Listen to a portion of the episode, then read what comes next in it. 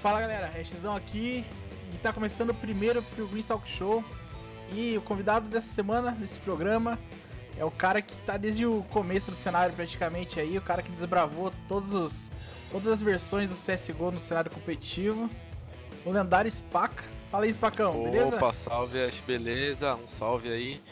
É, comecei faz um tempinho aí, cara. Já faz um, se eu não me engano, eu até tava lembrando ontem, acho que faz 14 anos que eu, que eu jogo CS, então é praticamente metade da minha vida, né, jogando CS. Então é muita história aí pra contar. E desde o desde 1.6, desde o 1.5, desde quando que você tá? Cara, eu comecei a jogar no 1.5, só que 1.5 eu joguei totalmente for fun, nem tinha PC em casa, eu ia na LAN, jogava uma vez por semana. E aí quando eu lembro que quando mudou para 1.6, passou acho que uns 3, 4 meses que o 1.6 estava rolando. Meu pai me deu um PC e aí eu comecei a jogar. Isso foi em 2004, cara, acho que final de 2004, alguma coisa assim. E desde então eu jogo CS já faz 14 anos. Parei durante 4 anos da minha vida, mas eu considero 14 anos cheio aí, porque é 4 anos é perto do, do, tempo que eu já joguei, não é muita coisa.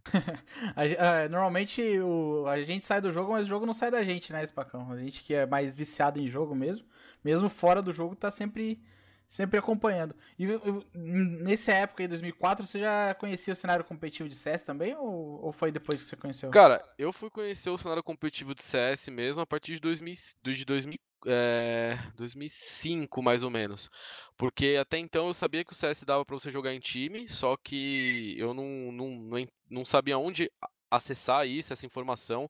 Não era igual hoje em dia que tinha, tem Twitter, tem um monte de site, então era muito restrito. Você tinha que caçar em fóruns os campeonatos, então eu só fui descobrir assim que tinha campeonatos que davam vaga para fora em 2005, assim, tipo, é, antes disso eu achava que era uma coisa mais local, torneio de LAN mesmo, não, não achava que era tão grande. Aí desde 2005, aí sim, eu comecei a acompanhar, acompanhar mais o MBR, a própria G3X, times antigos, a GC, enfim, bastante time antigo aí nessa época. E o primeiro time profissional que você jogou, ele existe ainda ou era da Monkey também? Como que foi que, que você achou esse time profissional?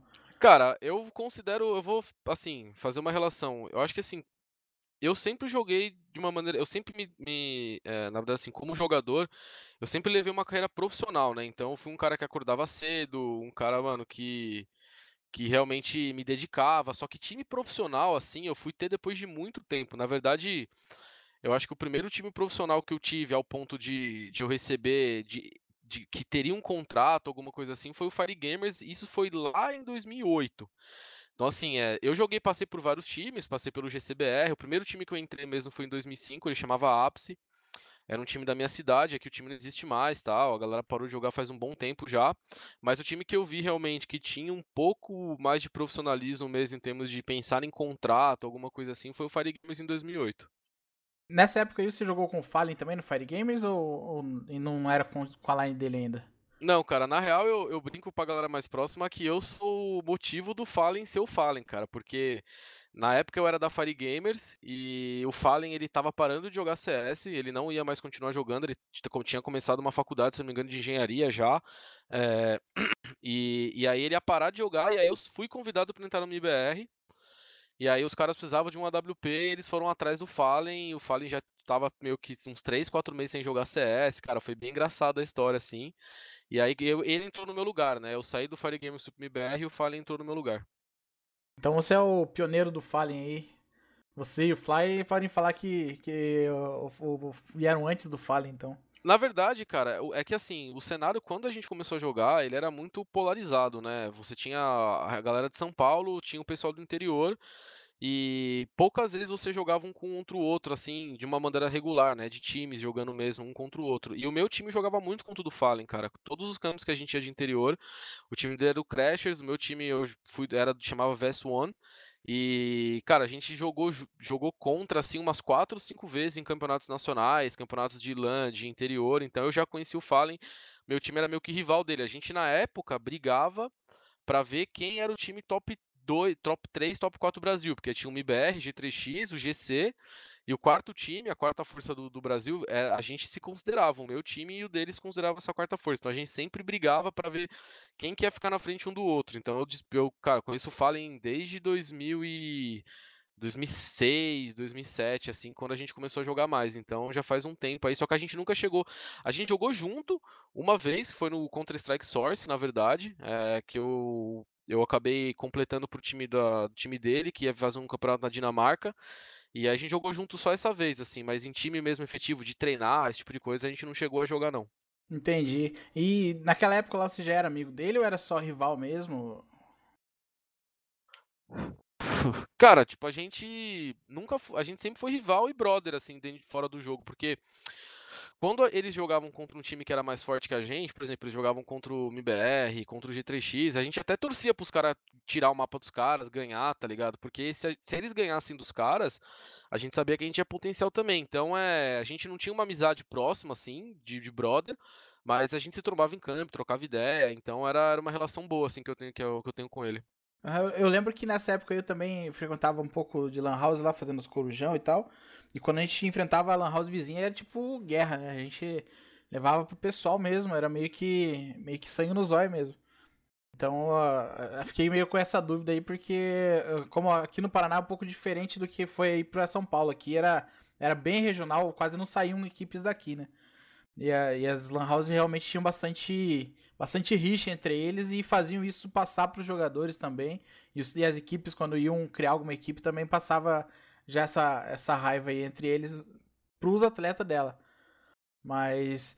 E, e, como que se, que você foi pra MBR? Como que foi ir pra MBR, que é um dos maiores nomes do, do cenário na época, né? Como foi essa mudança? Cara, foi uma foi uma realização, mas foi algo bem inesperado. Eu, não, eu nunca joguei para entrar na MBR, né? Isso é um negócio que é, eu falo isso e o pessoal que jogava comigo, o Guerri, o PRD, na época que jogavam comigo, sabiam disso. A gente sempre jogou pra gente, a gente era fechado. Então, quando eu comecei a, a jogar muito bem, assim, que eu acho que 2008 foi o meu melhor ano no CS 1.6, assim, cara, foi o ano que eu mais é, joguei muito bem, cara, realmente estava num, num, nível muito bom. É, e aí que eu comecei a perceber que talvez rolaria essa oportunidade. As pessoas já tinham vindo conversar comigo, é, os, os, próprios jogadores da MBR na época começaram a se aproximar de mim, conversar comigo mais, jogar, me chamar para jogar. Então comecei a ganhar que poderia rolar uma oportunidade. Então eu só falei, bom, eu tô aqui, eu tô, tô novo ainda, se rolar alguma coisa pode eu, eu vou que vou, tá ligado? Não vou me arrepender não. E foi o que aconteceu. Eu, o Kogu me chamou, foi uma, pô, uma puta realização, assim. Meus pais ficaram super felizes, eu também, porque é o ápice, né, cara? Naquela época, no CS 1.6, era o ápice você entrar na MBR, porque você sabia que você ia viajar, que você ia jogar campeonatos grandes, enfim. Então, é, foi uma, é uma das grandes conquistas que eu tenho na minha vida aí, que apesar de eu não ter é, jogado CS a minha vida inteira para isso, para entrar na MBR, é, ter entrado por consequência do meu jogo e da evolução do meu jogo foi muito bom para mim, cara. E naquela época lá, a remuneração não era igual é hoje, né? Que já é quase que um. Já tá se tornando uma profissão bem, bem conhecida. E como se fazia naquela época lá pra, pra se sustentar, digamos assim, sustentar jogando uma profissão mesmo? Cara, a gente recebia um valor um valor ok do MBR até. Para quem tinha 19 anos, era, se não me engano, era 1.200, 1.300 reais na época. E isso era uma grana muito alta, né, cara? Você tá falando de 2009, é, né? Então, 10 anos atrás, né? 10 anos atrás era, era dinheiro que você conseguia se manter. Até porque o MBR, na minha época, ele não tinha game house, ele não tinha. É, não tinha o, é, você não tinha que ser registrado, não tinha que ser nada. Então, a gente ficava nas nossas casas. Quando rolasse campeonato, a gente se reunia, ia para a Suécia ou ia ou se reunia em algum lugar em São Paulo fazia um bootcamp para jogar. Então, é, o custo era menor, né? Então, a grana que a gente pegava era toda nossa. Eu morava com meus pais, os jogadores moravam com suas famílias, era, era muito diferente do que é o cenário hoje. Então, o dinheiro, apesar de que pode falar, pô, não era muita grana, mas para você que morava com seus pais, não, meu, era praticamente um salário de um, de um cara aí que na época, se eu não me engano, eram três salários mínimos, então era, era uma grana significativa. Entendi. E você acompanhou toda essa evolução do cenário, né? Em todas elas você teve. Você jogou CS também profissionalmente, né? É, eu joguei Source é, também. Joguei durante. Na verdade, eu joguei Source durante é, nove meses, assim. É, não foi um período muito longo, igual outros jogadores como o ZQK, o próprio Zack, que é hoje coach da Uzeus. Até o Dead jogou CS Source durante mais de dois anos, assim. E, e aí eu acabei jogando, peguei uma fase boa do Source, cara. Foi uma fase que o CS 1.6 estava muito abaixo no Brasil, não tinha mais campeonatos, tinha acho que dois campeonatos por ano, e era num segundo semestre, então o primeiro semestre era totalmente parado, né? Então a galera acabava jogando outros jogos. E aí eu me dei bem no Source, cara. Eu achava o Source muito fácil. Para quem era WP no Source, era muito fácil brilhar. O jogo te permitia você fazer highlights bizarros, assim. Eu tinha um move meu do Source, só que ele saiu do ar, cara. Que era ridículo. Era uns tiros de AWP, você conseguia segurar o bomb solo de AW, o recoil era mínimo, então o jogo para mim era muito fácil. E nunca foi um jogo que eu joguei assim por amor, por tesão. Eu jogava porque eu era bom e era muito fácil de jogar. E aí eu acabei ainda indo para fora viajar para Dinamarca com os caras, com o Fallen, com o ZQK. Foi bem legal. E depois disso você já começou a fazer a faculdade? Ou foi antes disso que você entrou? Cara, na verdade, eu, eu assim, eu fiz um ano de faculdade em 2008, enquanto eu jogava, e aí em 2009 eu, aí no meio de 2008 eu decidi que eu não ia mais jogar CS, que falei, ah, vou, vou parar. E aí eu terminei o primeiro ano e logo em fevereiro de 2009 o MBR me chamou, aí eu tive que trancar. Aí eu tranquei e voltei em 2010. Então, a partir de 2010 até 2016, né, que há pouco tempo atrás, eu sempre é, joguei fazendo alguma coisa. Então eu, eu, eu, me formei em 2012, depois disso eu, é, eu, parei durante quatro anos, mas quando eu voltei a jogar de novo, eu jogava trabalhando. Então é, eu, sei, eu nunca fui um jogador que tive. que eu fiquei às vezes quatro anos, cinco anos só jogando CS, como a grande maioria dos caras que estão aí hoje fizeram, né? Eu não, não tive, eu não consegui fazer isso. Eu sempre joguei é, com alguma outra responsabilidade em torno, assim. E qual que era o desafio de fazer tudo isso aí? Porque eu acho que a maior realidade de quem tá começando hoje é essa aí, né? Conciliar estudo mais jogo, né? trabalho mais jogo. Como que se fazia para conciliar isso aí? Olha, é, é difícil falar, mas é eu vou jogar bem a real para todo mundo que realmente quer essa vida de ser profissional de CS, que quer ir para fora, que quer um dia chegar no Major, cara. Se você tá muito afim disso, você tem que focar nessa parada e ir com tudo. Então, independente se hoje você não consegue largar seu emprego, você não consegue largar seus estudos, o tempo que você tem para destinar para jogar, você tem que se dedicar ao máximo. Era isso que eu fazia, cara. Eu trabalhava e ao mesmo tempo chegava em casa e, enfim, é... ah, tipo, sempre me dedicava muito. Pera um pouquinho, Ash, um, um segundo. Beleza. Então, voltando, é, tem que se dedicar, cara, porque uma das coisas que eu aprendi, assim, nesses anos de CS é que a gente, quem joga CS hoje, tem um sonho de ser jogador de CS, cara, tem que entender que tá entrando numa profissão muito ingrata, porque você vai perder muito mais do que, do que ganhar, tá ligado? Então, o cara tem que estar tá preparado é, psicologicamente para isso, e mais do que isso, cara, é uma profissão que poucos caras se dão tão bem assim. Então você tem que, tem você tem que jogar sabendo que se você não for o melhor, se você não se dedicar para ser o melhor, você não vai conseguir chegar aonde jogadores como Fallen, Fer, Cold, Taco chegaram.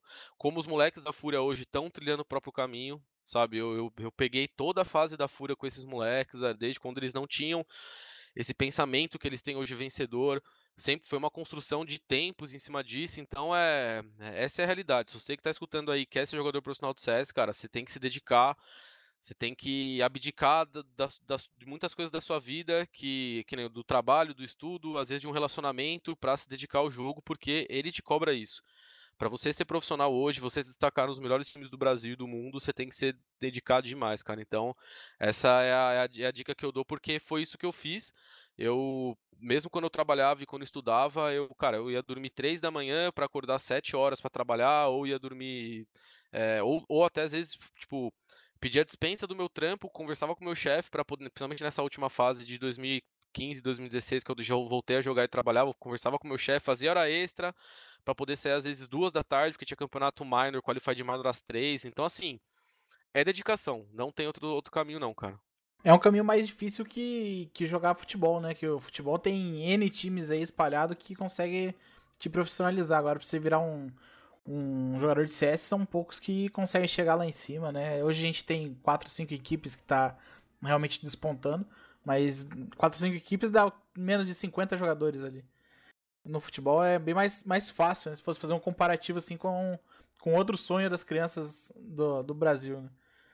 E... É, cara, é difícil mesmo, não tem, não tem jeito. O CS, ele é, ele é uma coisa que é, um, é, um, é uma profissão como eu falei, é ingrata. Muita. É, a, tipo assim, poucas pessoas se dão muito bem, entendeu? Poucas pessoas vão, ser, vão chegar onde o Fallen chegou, onde o Code chegou, onde o Taco chegou.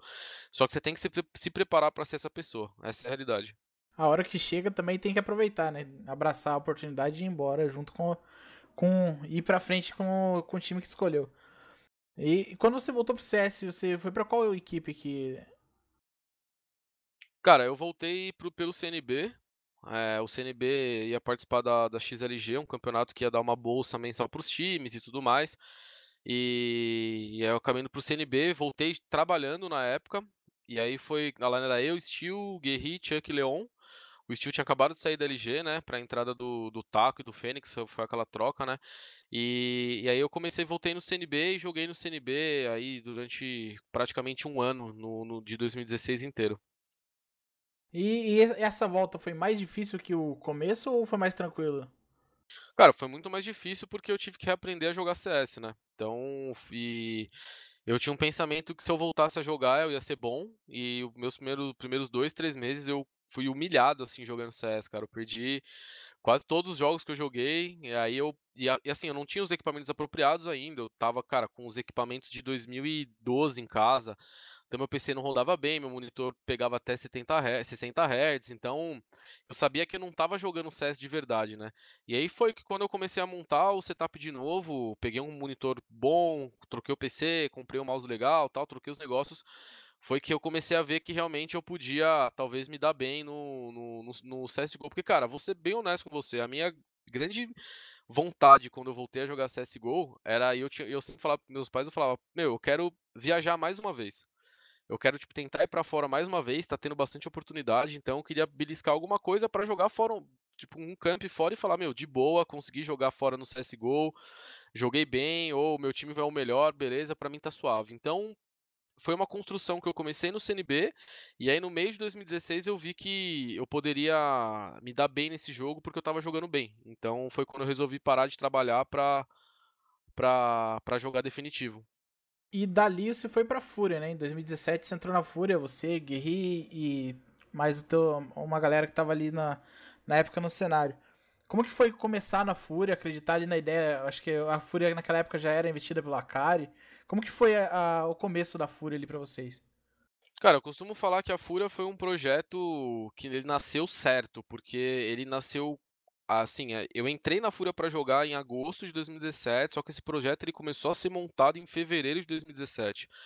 Então foram meses de conversa, meses de troca de ideia, de apresentação de projetos. Então foi um negócio assim, cara, realmente é, bizarro que só quem viveu esse período, eu, Guerri, principalmente o Vini, que estava perto da gente, sabe o, o, quanto, o quanto demorou para a Fúria montar tudo que, que, precisou montar, porque eles estavam realmente pegando os, os, melhores, sabendo com quem eles iam trabalhar, sabe? É, então, a gente entrou. O, o, projeto começou em fevereiro de 2017 e ele se concretizou, começou a, a, a andar em agosto de 2017.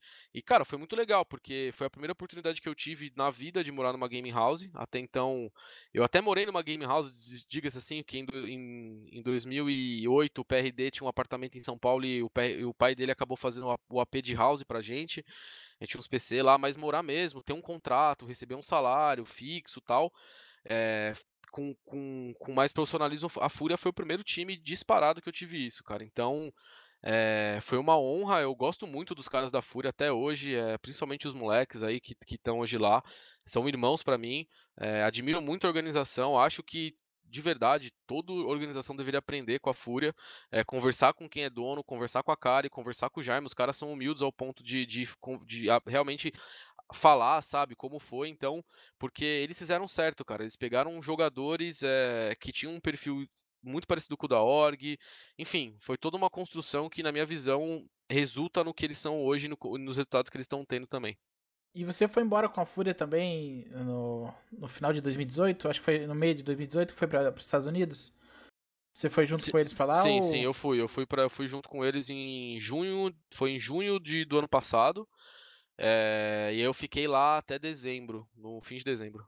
E naquela época lá, o Team One ainda estava aqui no Brasil também, né? Era o maior. Era o time que batia de frente sempre com vocês nas finais. Como que era essa rivalidade com a Team One ali que, que tinha naquela época?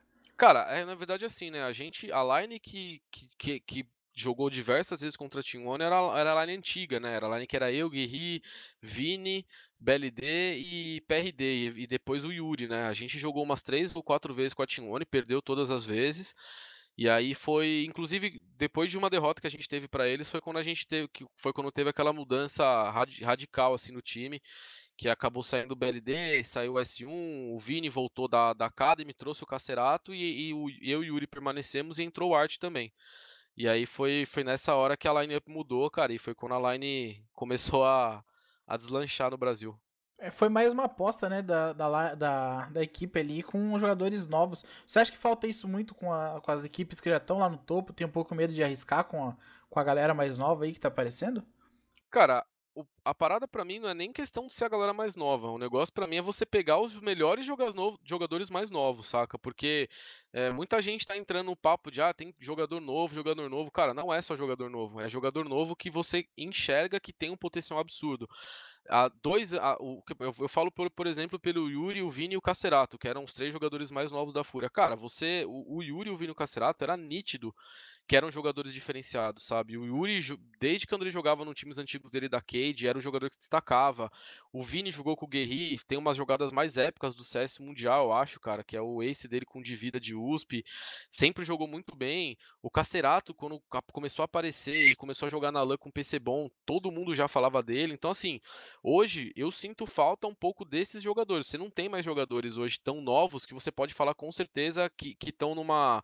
que vão se tornar jogadores muito muito bons daqui daqui um tempo. Naquela época você via isso nos moleques, saca? Você via que os moleques eram diferenciados.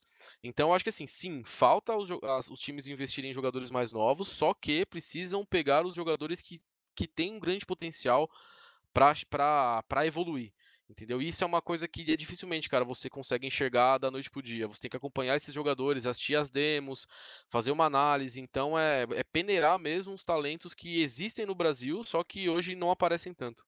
É, eu vejo bastante quando as equipes aqui, principalmente do cenário nacional, elas vão refazer uma lineup e eles pegam os mesmos nomes de sempre, né? Então acho que falta ter um olheiro ali contratado, igual a gente tem, sempre fazendo analogia ao futebol, né?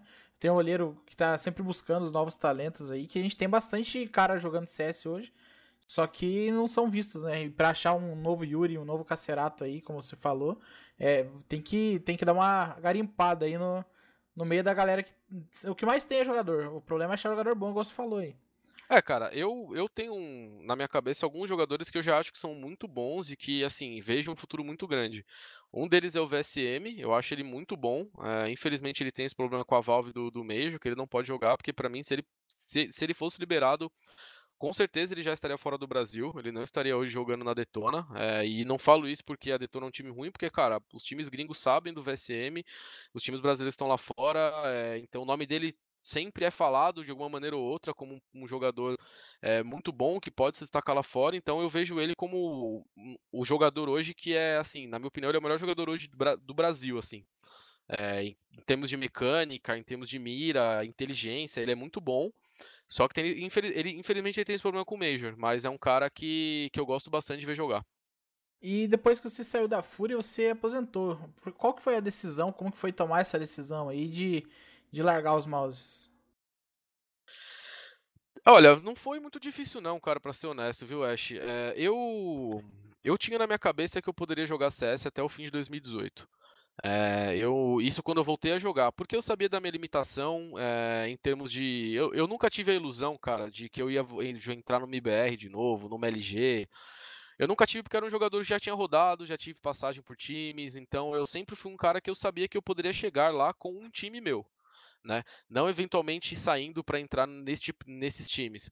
Então, é, eu já fui meio que na minha cabeça me preparando para parar. E quando a gente foi para os Estados Unidos, é, eu, eu já não. De alguma maneira, eu já não, não tava numa, numa fase muito boa. É, o, a metade do ano de 2018 para mim não foi muito boa. Tipo, eu não sei, por algum motivo eu não consegui desempenhar o papel que eu desempenhava antes na Fúria, que eu jogava, que eu tava jogando muito bem. E, e aí eu já na minha cabeça eu já imaginava que isso lá fora, né? Que eventualmente eu, eu teria que ceder o espaço para alguém mais novo vir, cara, porque a Fúria fazia um investimento muito grande no, no, time, com visto americano, com um monte de coisa, contrato. Então, eu sabia que eu poderia ser uma bomba relógio dentro do time e eventualmente querer sair, querer parar. Então, quando eles vieram conversar comigo disso, eu já joguei a real, falei, cara, realmente, acho que para mim já não dá mais, eu não tenho mais aquele tesão absurdo de querer jogar CS 24 horas por dia, que é uma coisa natural que você perde, cara. Eu jogo CS há 14 anos, então não dá pra você comparar com, por exemplo, um cara que nem o Yuri, que joga CS há 3 anos, sabe? Ele tem muito tesão ainda para ter no jogo, para querer jogar, para querer jogar, ele pode jogar tranquilamente até os 29, 30 anos. Hoje ele tem ele tem 19 anos, cara, então ele tem mais 10 anos de CS pela frente, fácil o jogo durar até lá, né? É, então eu, eu, eu, percebi isso, e aí quando eu voltei pro Brasil, eu tive, assim, eu tive propostas para voltar a jogar, tem, e cara, eu acredito, eu tenho propostas até hoje para voltar a jogar. É, o pessoal me chama para voltar a jogar em times bons, times Tier 1 aí, times considerados na, entre os Tier 1 assim, Brasil, ou na parte de coach também, ou como jogador.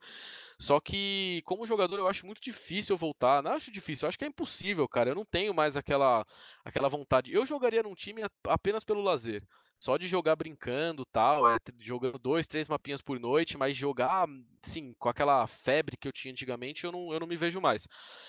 Então, para mim foi, foi, tranquilo, assim, é, me aposentar. Eu já imaginava que eu teria que seguir outras coisas, mas dentro do CS, dentro do mundo do esportes.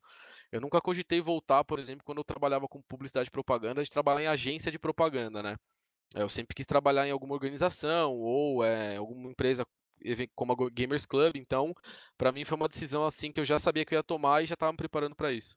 E foi você que foi atrás da GC ou a GC que veio atrás? Como que foi? Foi meio que mútuo ali já quando você voltou para cá?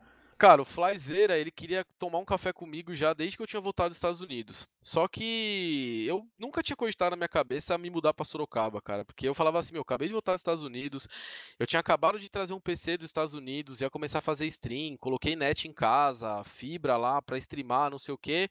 E aí rolou um pá, ele queria tomar um café comigo, aí meio que a gente não se falou mais, aí passou um tempo ele veio falar comigo de novo, aí depois, da, pela segunda ou terceira vez que ele veio falar comigo, eu falei, quer saber, cara? Eu vou lá para Sorocaba conhecer a Gamers Club. Gosto já do Fly, conhecia ele há muitos e muitos anos, já jogamos contra, enfim. E sempre ouvi falar muito bem da GC, enfim. Aí eu falei, cara, vou para Sorocaba ver qual é que é. E aí foi amor à primeira vista, assim, cara. Depois, quando eu entrei na Gamers Club, eu falei, nossa, é aqui que eu quero trabalhar. E aí foi, foi eu fui lá fazer fui meu conversar com ele, depois eu fiz de novo uma entrevista, apresentei um projeto lá as coisas foram caminhando e aí foi quando eu entrei efetivamente na Gamers Club. Eu comecei a trabalhar na, na, na GC dia, se eu não me engano, 6 de fevereiro, é remoto, né? Eu fiquei um mês trabalhando de casa e aí em março mudei para Sorocaba aqui. E você era de onde? De São Paulo mesmo? É, eu era de São Bernardo do Campo, na real. Grande ABC, né? Entendi. E o que, que você faz hoje lá na GC? Cara, é, eu trabalho como marketing dentro da Gamers Club. Na verdade, eu, eu faço a parte de marketing criativo lá dentro, né? Eu trabalho com a parte de texto, é, porque eu sou redator publicitário de ofício mesmo, trabalhei em agências de propaganda, criando campanhas e tudo mais. Então, eu vim trazer um pouco dessa experiência que eu tenho de publicidade para dentro da Gamers Club. Mas fora isso, a parte de marketing que eu faço, eu também trabalho meio como um, um influenciador da Gamers Club, né? Eu faço giro semanal, é, eu vou, come, comecei agora há poucos dias tocar um pouco a Games Academy. É, vai ter um conteúdo meu que vai sair aí nesses próximos dias para Games Academy. Então, eu também tento usar um pouco desse meu conhecimento que eu tive no jogo em prol da, da própria plataforma, cara. Então, eu penso bastante nos usuários que usam a plataforma, como que eu melhoro de alguma maneira hoje, por exemplo, o site da GC para facilitar que o usuário chegue até um, um produto que a gente está anunciando, ou uma, uma ação que a gente está fazendo, uma operação que a gente está soltando. Então eu trabalho nessa parte de criatividade mesmo dentro da plataforma. E tem, jogo, jogo um CSzinho lá também, porque ninguém é de ferro, né? É, a gente acompanhou você jogando All Stars lá, deu pra ver que a competitividade ainda continua, né? ainda querendo vencer, brigando lá pra, pra tentar conseguir a vaga. Ah, cara, eu não. Eu, eu sempre falo pra galera que eu odeio perder, eu odeio perder, então quando eu vou jogar, eu jogo pra ganhar. A galera até brinca que às vezes eu dou uns reis no pessoal da GC lá jogando. Mas é que eu ainda, apesar de eu ter parado de jogar praticamente há um ano, cara, é, menos de um ano, vai, há uns oito meses aí, é, eu ainda consigo jogar. É, eu, eu sinto que eu jogo bem, que eu tenho bastante noção de jogo ainda, que eu consigo dar meus tiros de AWP aí, sabe? Então é, eu não me, eu não me vejo hoje como um jogador totalmente aposentado do ponto de vista técnico, né?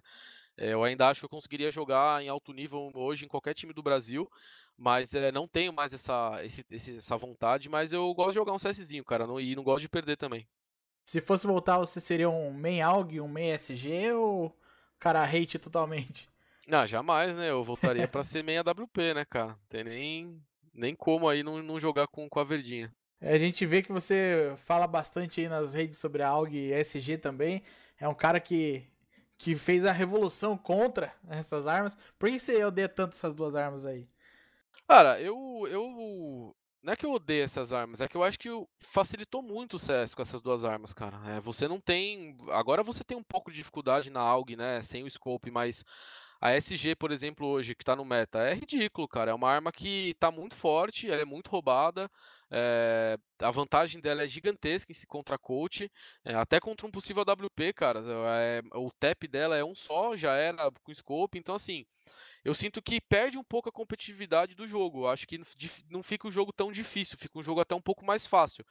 Mas é uma opinião minha, eu acho que tem gente que gosta porque muda o meta, muda o jeito de jogar, mas eu sinto que, que às vezes facilita. E não sou só eu, às vezes tem, algum, tem os jogadores que postam isso também, que acham que. Cara, esse meta que rolou aí da AUG para mim foi ridículo, assim, foi uma parada absurda.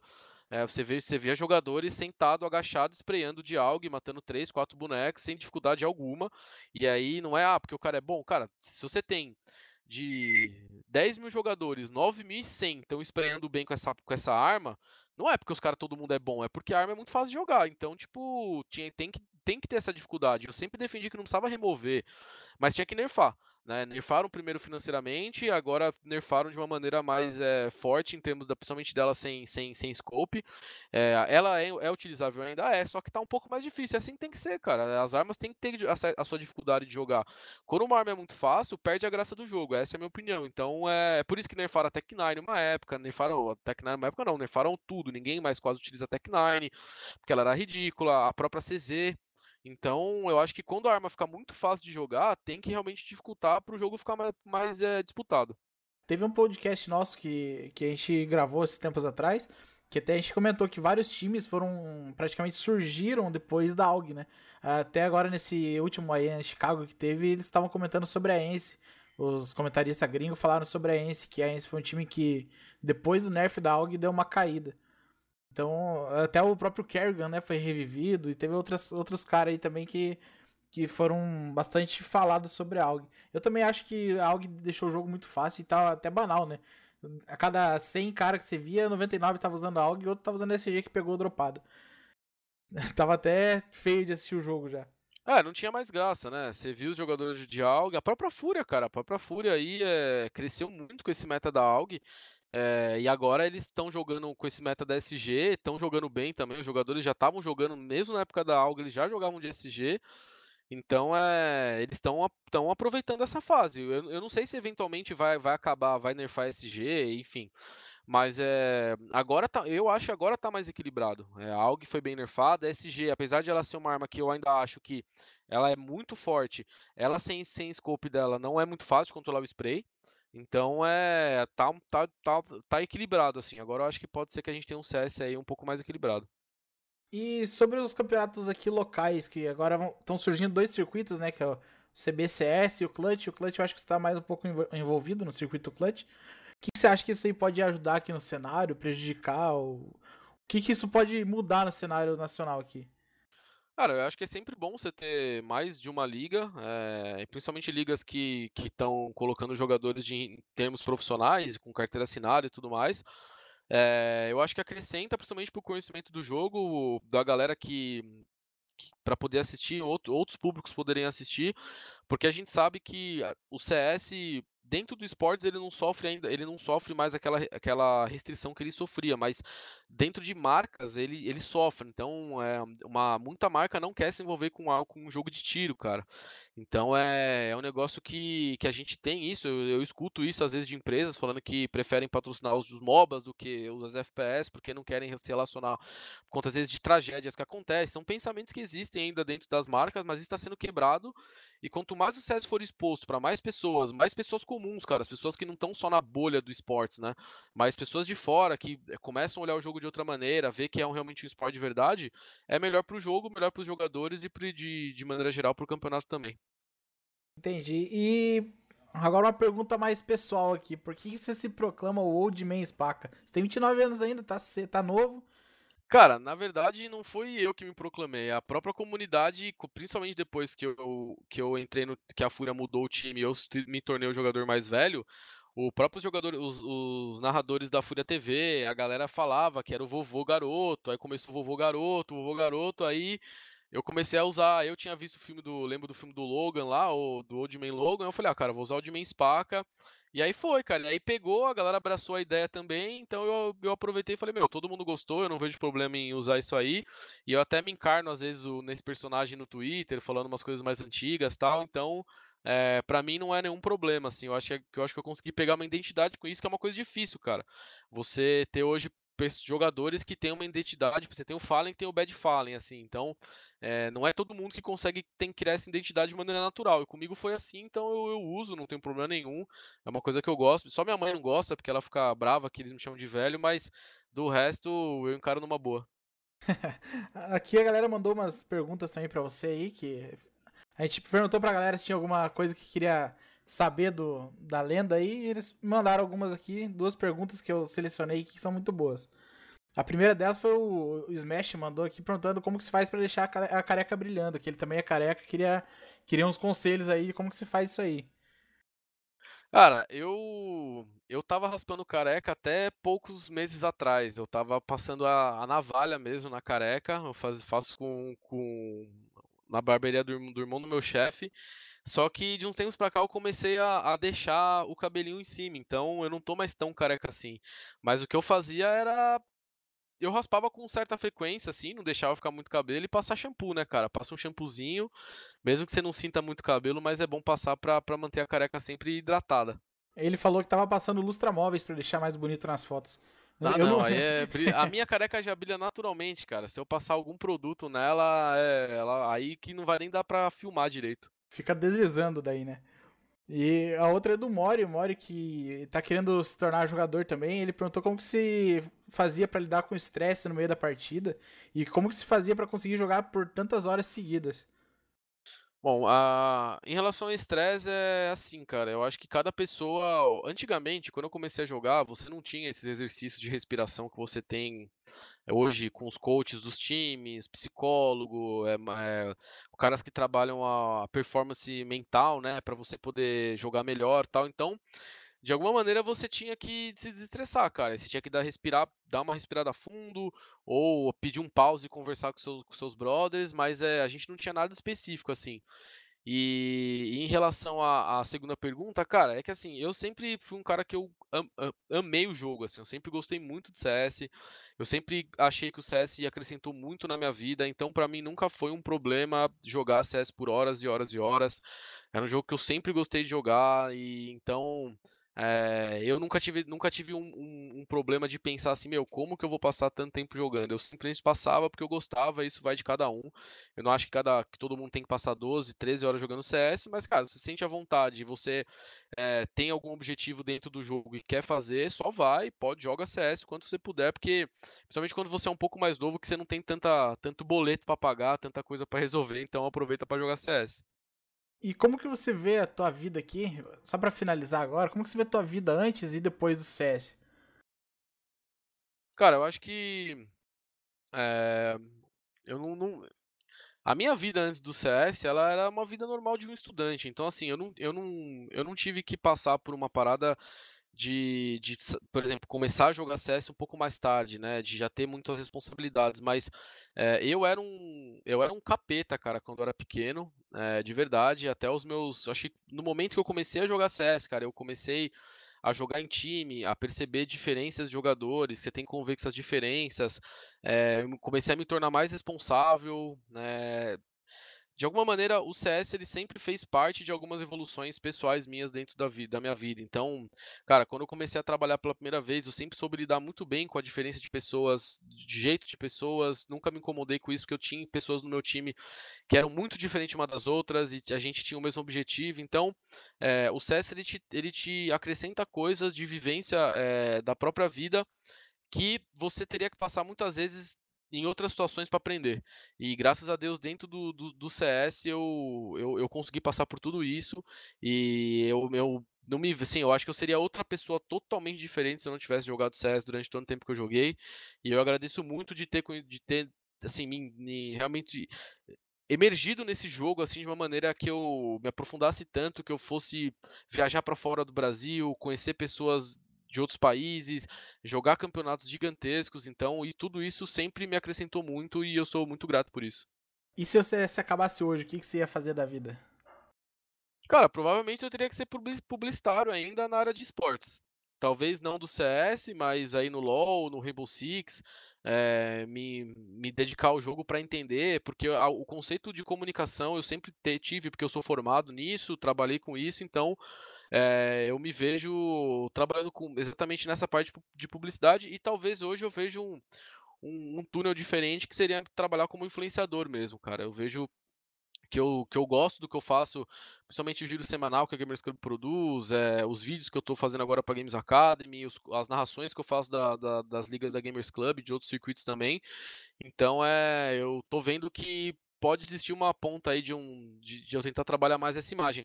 Mas por enquanto que o CS eu espero que dure aí durante pelo menos mais uns 10 anos, 15 anos aí, ou que tenha uma evolução do jogo, né? Porque eu acho que em breve é, o CS vai ter que evoluir, não vai ter jeito. É, então eu espero que ele evolua por muitos anos aí pra gente continuar jogando.